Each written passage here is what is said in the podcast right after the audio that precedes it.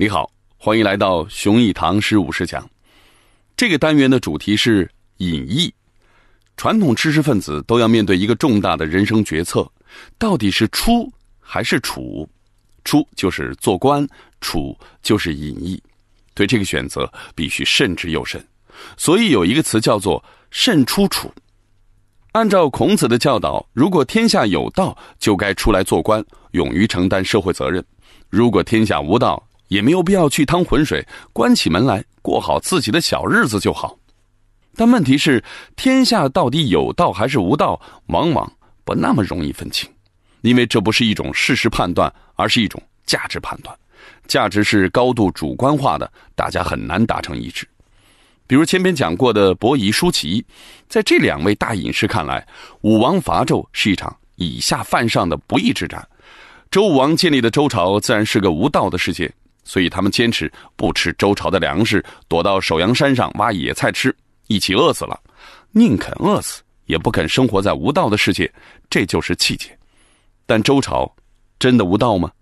在儒家看来，非但不是无道，反而非常有道。周武王是个圣人，辅佐周武王父子的周公也是圣人。孔子连做梦都以梦到周公为荣。再比如唐朝是一个有道的社会吗？我们今天提起唐朝，尤其是盛唐，总是充满民族自豪感。但儒家在这个问题上的看法很不一致。有人像我们一样歌颂盛唐，但也有人认为唐太宗发动玄武门之变，为了夺权，杀死了亲哥哥和亲弟弟，还灭了这两兄弟的门，又逼迫父亲退位。这样得来的天下，怎么能说是有道的世界呢？要知道，国力再强大，人民再富足，都不是有道的充要条件。否则的话，俗话说的“杀人放火金腰带，笑贫不笑娼”，岂不是都有了道德根据，谁都不用脸红？无道的时候就该隐居。古代人选择隐居的话，远不如今天这么难，因为他们反正没有电，没有自来水系统，没有手机和互联网，所以隐逸还是不隐逸，主要就是人多一点还是人少一点的差别，热闹一点和冷清一点的差别。最重要的障碍有两个。第一个是没有成就感，第二个要为政府服役。第一个障碍基本没有解决方案，因为古代知识分子的出路几乎只有做官。第二个障碍可以解决，只要考上一个小功名，让户籍上的身份改变一下，就可以免除劳役了。不然让读书人和苦力一起搬搬扛扛，就算身体吃得消，面子也挂不住。如果没有功名，要想隐居，那就只有到很偏远的地方去做一个。没有户籍的野人，如果世道乱一些，或者天下没有一统，这倒还容易一些。但如果生在一个大一统的时代，就要看皇帝的心情了。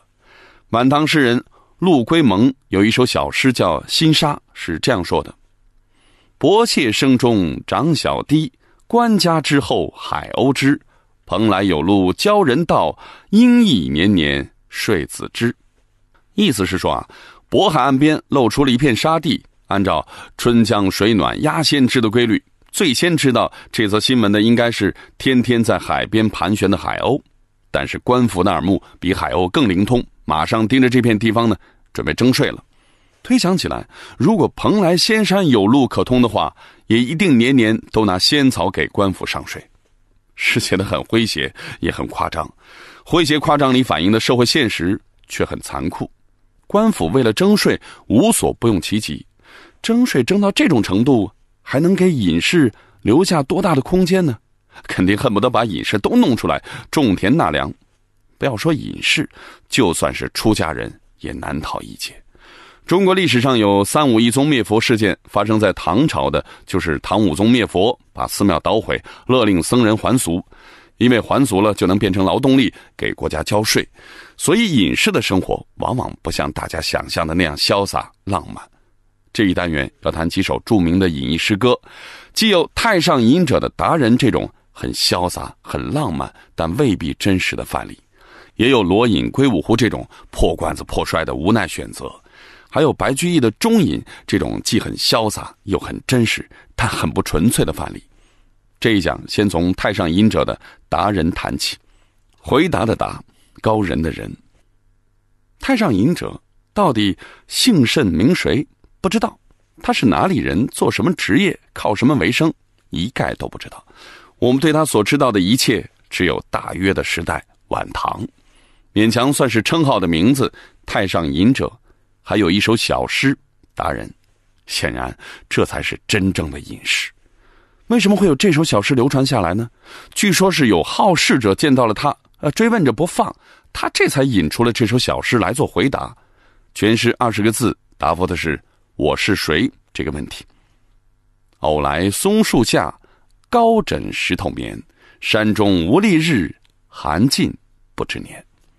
这首小诗明白如画，很好理解。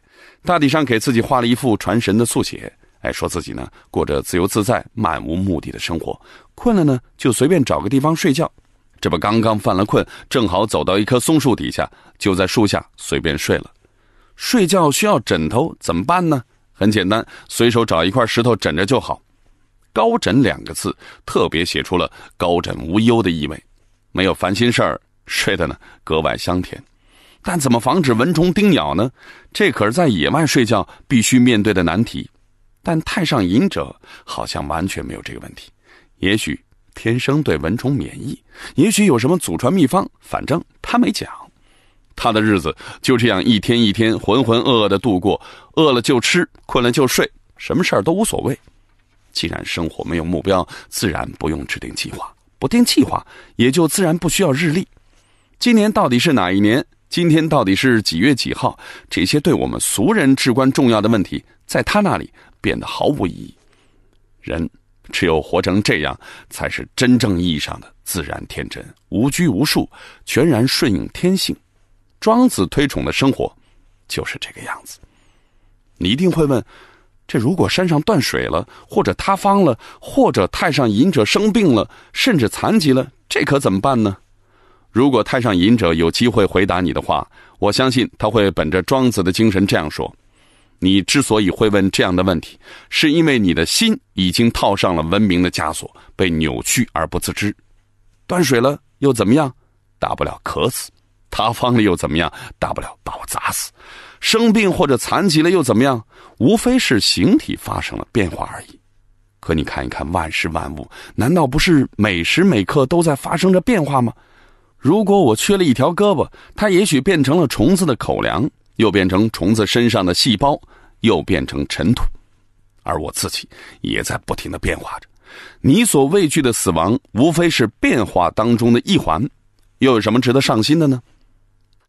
在当真有案可查的诗人里，真有一个很像这位太上隐者，他就是著名的寒山。说寒山著名，既不是在他的有生之年就著名，也不是后来的诗人发现了他的价值，他是在国外出的名。日本人格外喜欢寒山的诗。到了当代美国嬉皮士运动的时候，寒山又做了嬉皮士的偶像。那时候在美国提起中国的古代诗人，知道寒山的人多，知道李白、杜甫的人少。这不奇怪，因为寒山的诗高度口语化，既缺乏形式美。也没有不着痕迹式的所谓神韵，翻译成外语很容易。即便你没听说过寒山，也从来没有读过他的诗，应该也见过他的形象，因为他和他的好朋友国清寺的僧人石德一起被描绘成了和合二仙，象征着家庭和睦、恩爱美满。他们的形象经常出现在农村的婚礼上、厅堂上，他们几乎都算是中国版的爱神。通常求姻缘都要拜一下和合二仙。虽然这二仙一个是和尚，一个是很受妻子嫌弃的隐士。寒山原先是个儒生，虽然文武兼修，但总也考不上科举。眼看着穷愁潦倒，日子呢过不下去了。亲戚看不惯他，老婆也嫌弃他，怎么办呢？这时候再想当农民，可学不来农活了。人落到这种境地，最好的办法就是独处，因为基本生存总是容易满足的。人的苦恼主要是来自攀比心，有了攀比心，才会欲求不满。一个远离尘嚣、离群所居的人，再也不用去看别人的眼光。寒山隐居在天台山的最深处，那里即便在夏天也有不化的积雪，所以寒山才给自己取了寒山这个名字。他的本名是什么？从此没人知道。寒山的诗通通没有题目，都是随手写在树上、墙上、石头上，被好事者抄下来的。总共三百多首，用编号来区分。我们看一下第二百八十七号。我住在村乡，无爷亦无娘，无名无姓地，人唤作张王，并无人教我，贫贱也寻常。自怜心地时坚固等金刚。整首诗都是大白话，说自己无爹无娘、无名无姓、无知无识，更没有钱。正因为什么都没有，才有一颗值得骄傲的坚定的心。不过诗写成这样，考不上科举，真是不能怪考官眼拙，更不能怪社会黑暗。至于他的隐逸生活，第二百九十号诗很有诗意的描写道：“寒山唯白云，寂寂觉哀尘。”草作山家有，孤灯明月轮。石床临壁沼，虎鹿美为邻。自羡幽居乐，常为向外人。山居的日子只有白云作伴，睡的是石头床，坐的是草垫子，照明全靠月亮，邻居都是野兽。这样的生活真是太好了，太让人羡慕了。好，带你复习一下这一讲。太上隐者的达人表现了纯粹的隐逸生活里飘然出尘的潇洒，非常令人向往。而我们可以从寒山的经历和诗歌里看到达人那种生活的全景和境景。潇洒的代价，真不是常人可以承受的。最后给你留个思考题：寒山写的隐逸生活看起来诗情画意，但如果把这些诗情画意还原到现实的话，你可以问一下自己：你会羡慕吗？你愿意过这种纯粹的隐逸生活吗？如果你既想隐逸又想过得舒服，你有什么办法呢？欢迎在留言区分享你的看法。在图文区，我给你准备了配图卡片，方便你根据自己的心绪收藏和转发。下一讲，我们来谈晚唐诗人罗隐的一首《归五湖》，这是一首隐逸宣言，通报大家说我要隐居了。为什么要通报呢？